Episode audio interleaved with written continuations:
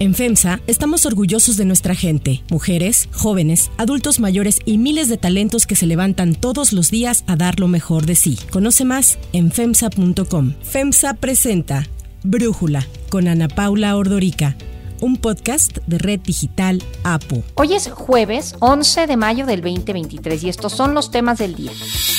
Siguen las reacciones tras el fallo de la Suprema Corte por la invalidez del primer paquete de reformas en materia electoral, el llamado Plan B. A unos días de haber dejado la cadena Fox News, Tucker Carlson anuncia su nuevo proyecto, un programa en Twitter. Pero antes vamos con el tema de profundidad.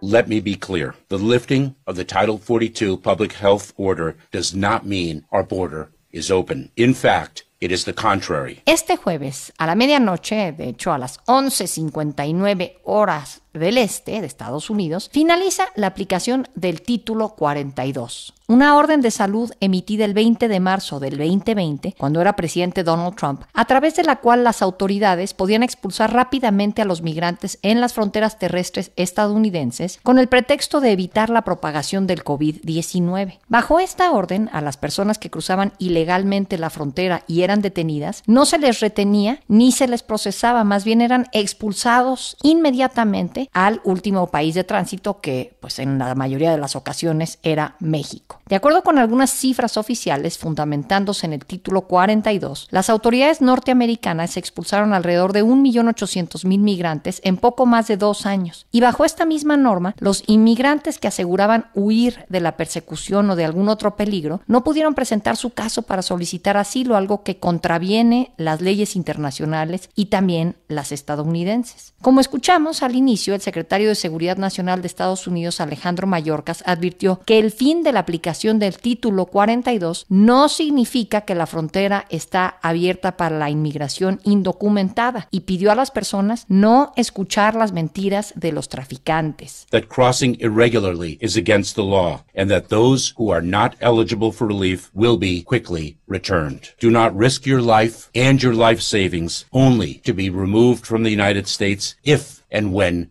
el presidente Andrés Manuel López Obrador hizo un llamado en este mismo sentido a los migrantes, tanto nacionales como extranjeros, que cruzan por México camino a Estados Unidos. Muchos están diciendo, ahora es el momento de llegar ya a Estados Unidos y si me das tanto de dinero, yo te llevo. No, decirle a, los migrantes, no se arriesguen. Con el fin del título 42, el gobierno estadounidense pondrá en marcha el título 8, una normativa que tiene décadas de antigüedad bajo la cual los migrantes que ingresen ilegalmente o sin documentos, pues, a Estados Unidos, enfrentarán consecuencias más graves. Bajo este título 8, una persona que es expulsada está sujeta a una prohibición de admisión a Estados Unidos de al menos cinco años y puede enfrentar un proceso penal por cualquier intento posterior de cruzar la frontera ilegalmente. Además, el plan del gobierno del presidente Biden incluye aumentar los recursos en la frontera sur, mejorar la eficiencia en el procesamiento, reforzar las instalaciones de las organizaciones sin fines de lucro, perseguir a los traficantes de personas y colaborar con socios internacionales. Precisamente esta semana, a unos días del fin del título 42, los presidentes de México y Estados Unidos sostuvieron una llamada telefónica para conversar sobre migración. En un comunicado, la Casa Blanca dijo que ambos presidentes hablaron sobre los esfuerzos bilaterales para fortalecer la cooperación de cara a la migración sin precedentes en la región. La Oficina de Aduanas y Protección de Frontera de Estados Unidos estima que entre 9 y 14 mil migrantes podrían intentar cruzar la frontera sur a diario. Estas son cifras de más del doble de personas de las que intentaban cruzar a finales del año pasado. Los presidentes Biden y López Obrador también resaltaron la urgencia de reducir el número de migrantes que se aglomeran actualmente en ciudades del norte de México a la espera de cruzar Estados Unidos y que en algunos casos tienen que dormir en la calle o vivir en improvisados campamentos. Los presidentes se comprometieron a seguir aplicando la iniciativa conjunta con la cual ofrecen a ciudadanos de otras nacionalidades una forma de ingresar temporalmente y trabajar en Estados Unidos cumpliendo con ciertos requisitos, incluyendo llenar un formulario en sus países de origen, el cual aseguran ha logrado reducir las detenciones fronterizas. Este programa también ha sido promovido por el presidente López Obrador en las mañaneras. Informarles que existen estas vías, que no tienen que salir de sus países, que pueden hacer el trámite en Guatemala, que pueden hacer el trámite en Salvador, que pueden hacer trámite en Honduras, que pueden hacer el trámite en Colombia, en Panamá, en Ecuador, que hay visas para Haití, para Cuba, Venezuela, Nicaragua. A pesar de que el presidente de México asegura que no se espera un incremento significativo en el número de migrantes que intenten llegar a Estados Unidos a partir de hoy, el secretario de Relaciones Exteriores, Marcelo Ebrard, señaló que en los últimos días sí se está registrando un flujo inusual a través de México de migrantes que intentan llegar a Estados Unidos. Estamos viendo un flujo los últimos días muy importante sobre la base de un engaño que ya mencionó el señor presidente, que es, le dicen a las personas venezolanas, centroamericanas, apúrense para llegar a Estados Unidos, cruzando México, porque el 11 de mayo van a quitar el título 42. Sin embargo, a pesar de estos llamados, sigue la frontera saturada, la frontera México-Estados Unidos, y se prevé que no se detengan a pesar de los peligros que implica atravesar todo México y quedarse varados en la frontera con Estados Unidos. Ante esta situación, el gobierno estadounidense ha reforzado las seguridad en su frontera sur con el despliegue de más personal de migración, 1.500 militares, además de voluntarios. Aún con todas estas medidas anunciadas, el presidente Biden prevé una situación caótica en su frontera sur durante algún tiempo. I spent uh, close to an hour with the Mexican president today. We're doing all we can. Uh, the answer is uh, it remains to be seen. We've gotten overwhelming cooperation from Mexico. We also are in the process of setting up offices in Colombia and other places where you can, or someone seeking asylum can go first. So, but it remains to be seen. It's going to be chaotic for a while. El análisis. Para profundizar más en el tema, le agradezco a Ariel Ruiz, analista de políticas públicas en el Instituto de Política Migratoria, platicar con nosotros. Ariel, en el 2022, en abril del 2022, el presidente Biden trató de terminar con el título 42, pero en algunos estados, sobre todo republicanos, hubo problemas con jueces y entiendo que esto no pudo concluir en ese momento. ¿Qué pasa ahora en el 2023? Que no ocurrió en el 2022, ¿por qué ahora sí se termina el título 42? Muy bien, pues la intención de la administración del presidente Biden fue terminar el proceso del título 42 desde el año pasado. Lo que impidió que se terminara este título fue que una demanda de estados republicanos limitó el tiempo en el cual el presidente podía hacerlo. Los estados republicanos no querían o no quieren que el título 42 termine porque piensan que esto atraerá más personas a sus estados eh, de manera irregular. Entonces, por medios de este tipo de litigio fue lo que quedó en las cortes, en los tribunales de migración y no se pudo terminar. La diferencia ahora es que desde el principio el título 42 ha sido añadido por razones de salud y por eso, ahora que este caso se termina en, la Declaración Pública de Salud, también se terminará cualquier diferente tipo de política que está acompañada de, este tipo de, emergencia. Por eso el título 42 efectivamente termina sin ninguna otra necesidad de llevar o terminar el proceso que está llevándose en, los tribunales de Estados Unidos. Ariel, ¿nos puedes explicar un poco más en qué consiste este título 8 y los planes que ha anunciado Biden para tratar de poner orden en la frontera a partir de hoy a la medianoche que concluye este título 42? Claro, el título 8 lo que busca es imponer consecuencias de prohibir un ingreso a Estados Unidos en el futuro de 5 o 10 o quizás más años si una persona intenta llegar a la frontera México-Estados Unidos de manera irregular. Lo que esto hace es que... Eh, efectivamente trata de eliminar esa opción para los migrantes que de otra manera no podrían entrar antes. La diferencia en el título 42 es que el título 42 no tenía ese tipo de consecuencias y de hecho la mayoría de personas que eran expulsadas a México o a su país de origen podían múltiples veces intentar otra vez ese ingreso por manera irregular en la frontera México-Estados Unidos. Entonces lo que busca la administración de Biden en este caso es que con esta nueva imposición de consecuencias legales, las personas busquen mejor entrar a Estados Unidos por maneras legales en, los puertos de entrada con una, una cita de, la, aplicación CBP One que, que garantizaría tan siquiera una oportunidad para que la persona pueda dar su, caso en frente de una administración de, migración para poder decidir si pueden entrar al país y así buscar asilo de una manera legal en vez de irregular en, en este caso. Ahora, tú llevas estudiando años este tema, el fenómeno migratorio, Ariel, en la frontera México-Estados Unidos, y En ese sentido, preguntarte, ¿no te sorprende que sea tan complicado resolver el problema? Que el presidente Biden tenga incluso que aceptar que esto va a ser un caos a partir de hoy por la conclusión del título 42, que de plano, por más que quieren resolver el problema, simplemente no lo logramos. No, iba a decir no lo logran, pero es que no lo logramos ambos países. Así es. Bueno, pienso que mucho tiene que ver cómo se ha visualizado este, este problema de la migración en Estados Unidos. En general, en particular en muchos estados republicanos, la intención de eh, abordar el tema migratorio es de terminar o de concluir toda y cualquier migración irregular. Y eso eh, realísticamente no va a ser posible ni en el corto o largo plazo.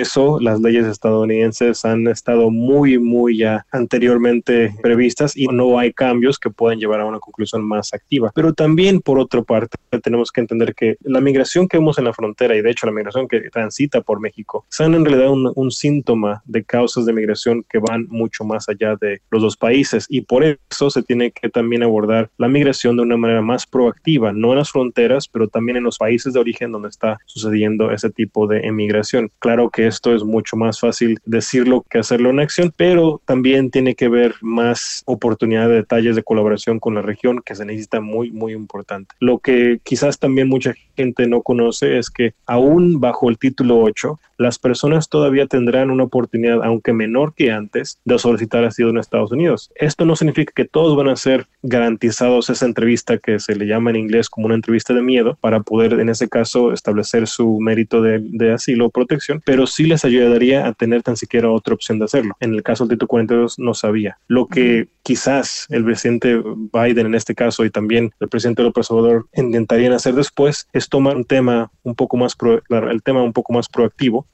de una manera regional. Esto incluye también a otros países de Centroamérica y no termina con la frontera México-Guatemala. Ahora, de alguna forma este plan de Estados Unidos durante el título 42 y ahora lo que venga con el título 8 requiere de cierta cooperación con México porque con países en donde las relaciones diplomáticas y bilaterales eh, son complicadas, como Nicaragua, por ejemplo, o Venezuela, pues la deportación se está haciendo principalmente hacia México, antes que hacia los países de estos ciudadanos, ya sea venezolanos, nicaragüenses, ¿no? Y México, ¿cómo lo ves? Porque, como bien sabes, hace unas semanas murieron 40 migrantes en una estación de Ciudad Juárez. Todo esto antes de que venga este caos que se está anunciando a partir de hoy. ¿Cómo sientes a México y la manera de responder a este reto, Ariel? Bueno, pues para empezar, va a ser un desafío importante para el gobierno mexicano poder recibir a las personas que sean, en este caso, deportadas de Estados Unidos a México, porque esto incluye o conlleva poder tratar de integrarlos a la sociedad mexicana, lo cual es muy difícil, especialmente porque no existen los recursos dedicados para hacerlo de una buena y rápida manera. Pero en particular, la decisión de México de aceptar, en este caso, a venezolanos, cubanos, nicaragüenses y haitianos que sean deportados de Estados Unidos para ingresar a México es algo muy, muy interesante, pero también complicado. Esto implica que las personas, si no tienen un estatus legal en México, tendrán que buscar otro tipo de oportunidad para poder obtener este tipo de ayuda. O sea, tener un CURP sería, por ejemplo, algo muy difícil si la persona migrante no sabe o no quiere buscar ese tipo de ayuda. Aparte de eso, esto también eh, implica, como lo hizo en, en, su momento el MPP, que es el Quédate en México, que se llamaba así, uh -huh. que implica que las comunidades de origen en en la frontera también van a sentir en algunos casos más presión porque los flujos de los migrantes van a estar aumentando. Esto va a llevar quizás a presiones importantes en algunos lugares, pero al final de todo, en este caso, sea lo que suceda en la frontera, que muchos de nosotros sí pensamos que va a ser un proceso muy con mucha falta de estructura y, de, y al principio muy desordenado, también en el interior de México esto va a causar importantes efectos. Si las personas migrantes que buscan llegar a México, por, a Estados Unidos, requieren, por ejemplo, en este caso, porque Estados Unidos también implementó un, reglamento para pedir que las personas tienen que pedir primero asilo en México o en otro país antes de poder hacerlo en Estados Unidos. Si esto se lleva a cabo, muchos migrantes en Tapachula, en otras partes del sur de México y también en el centro de México van a intentar buscar refugio en, México para solamente para ser rechazados y así poder llegar a Estados Unidos y poder pedirlo en ese país. Sabemos que la Comar y otras instituciones como uh, el DIF ya tienen mucho, mucha tarea para poder abordar este tipo de tema y solamente con esta presión va a aumentar más el trabajo que tienen que llevar ellos también. O sea que no significa solamente integrar los migrantes pero también de tener las instituciones completas y equipadas para poder abordar y en realidad no solamente ofrecer un retorno humanista, pero también una opción de quedarse en el país de México y tener un buen futuro para muchas personas, incluyendo migrantes de países que usualmente no ve México en el pasado. Ariel, pues estaremos pendientes de esto que se anticipa será un caos en la frontera sur de Estados Unidos, norte de México, y ojalá que podamos seguir platicando más adelante cómo evoluciona esto, qué efectos políticos tiene para los demócratas, para la reelección de Joe Biden. Muchísimas gracias por lo pronto por tu análisis y por platicar con nosotros. Muchísimas gracias. Si te gusta escuchar Brújula, te invitamos a que te suscribas en tu aplicación favorita o que descargues la aplicación Apo Digital. Es totalmente gratis y si te suscribes será más fácil para ti escucharnos. Además, nos puedes dejar un comentario o calificar el podcast para que sigamos creciendo y mejorando para ti. Hay otras noticias para tomar en cuenta. 1. Reacciones. Siguen las reacciones tras la decisión de la Suprema Corte de invalidar el primer paquete de reformas en materia electoral que propuso el presidente López Obrador, el llamado Plan B. Por el lado oficialista, los gobernadores de la autollamada Cuarta Transformación, 22 en total incluyendo al del Partido Verde Ricardo Gallardo de San Luis Potosí, criticaron la decisión de los ministros de invalidar el Plan B y respaldaron la propuesta presidencial para que los integrantes de la Suprema Corte sean elegidos por el pueblo mediante el voto popular. Así habló Claudia Sheinbaum, una de las firmantes del desplegado. Hoy la Suprema Corte de Justicia, lamentablemente, la verdad, no está analizando lo que aprueba el Congreso de fondo. ¿Qué hay más democrático que la elección de los ministros de la Suprema Corte a partir de una elección del voto? A pesar de que tan pronto se conoció el fallo de la Corte, fue uno de los pocos morenistas en reconocer y aceptar la decisión de los ministros, ahora el senador Ricardo Monreal ha dado un giro de 180 grados y aseguró que sí, que sí se requiere una reforma al Poder Judicial e incluso advirtió los senadores tienen facultades de control sobre los ministros de la Corte. El Poder Legislativo tiene facultades de control parlamentario sobre los ministros de la Corte. Lo que sucede es que no los hemos ejercido, pero este Senado o el Senado o el Congreso nombra a los ministros de la Corte. Y tenemos la expectativa, posibilidad y facultad de citarlos a comparecer. Y también tenemos un recurso que poco se agota, que es el juicio político. En caso de que se vulneren principios fundamentales de la Constitución y se reitere sistemáticamente la violación o la invasión de facultades de otros poderes. Monreal presentó un listado de los 40 privilegios que dijo tienen la y los ministros, entre los que señala sueldos muy superiores al del presidente, aguinaldos exagerados, altas primas vacacionales, fondo para comer en restaurantes de lujo, presupuesto para contratar personal, apoyos para gasolina y peajes en autopistas, servicios de escoltas, entre otros. En tanto, la oposición se ha centrado en celebrar el fallo de la Corte, asegurando que con su actuar se demuestra la división de poderes y la autonomía del Poder Judicial, pese a las críticas que han recibido desde Palacio Nacional y los partidarios del presidente. Quiero aprovechar que estamos hablando de este tema y este espacio para felicitar a la ministra presidenta de la Suprema Corte, Norma Piña, quien será reconocida con el Premio Derechos Humanos 2023 que entrega la Asociación Internacional de Mujeres Juezas, que agrupa a más de 6.500 juezas de más de 100 países de todo el mundo. El premio que recibirá el próximo fin de semana reconoce los aportes que la ministra Norma Piña ha hecho a lo largo de su carrera en materia de perspectiva de género, tutela judicial efectiva, derecho a la educación, a la libertad de expresión, los derechos de la niñez y de la comunidad LGBT, entre otros. 2. Tucker Carlson. Hey, it's Tucker Carlson. A unos días de haber dejado la cadena Fox News, Tucker Carlson anunció su nuevo proyecto, un programa en Twitter. Carlson es conocido por sus posturas radicales y por promover algunas teorías de la conspiración. Es considerado el presentador estrella de los conservadores. Este anuncio se da cuando las denuncias en relación a los contenidos de odio en Twitter han aumentado a partir de que la compró la red social Elon Musk en octubre pasado. Carlson hizo este anuncio a través de un video en el que defendió que Twitter es la única plataforma que privilegia la libertad de expresión. Amazingly, as of tonight, there aren't many platforms left that allow free speech. The last big one remaining in the world, the only one, is Twitter.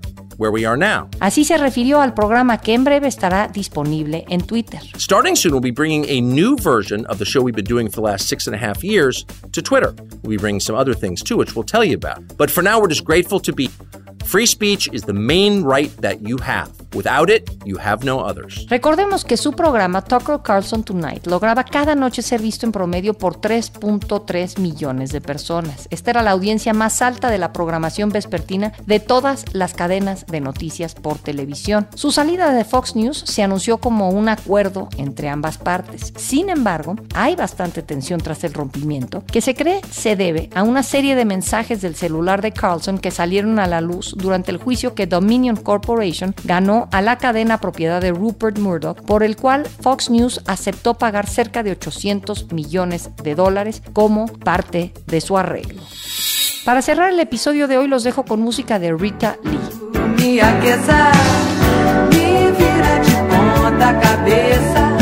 La cantautora brasileña Rita Lee, una de las personas más reconocidas de Brasil y denominada la reina del rock, murió a los 75 años en su residencia de Sao Paulo. La cantante brasileña luchaba contra un cáncer de pulmón que le fue diagnosticado en el 2021. El presidente Lula da Silva expresó sus condolencias a través de su cuenta de Twitter y señaló a Rita Lee Jones como uno de los nombres más grandes y brillantes de la música brasileña.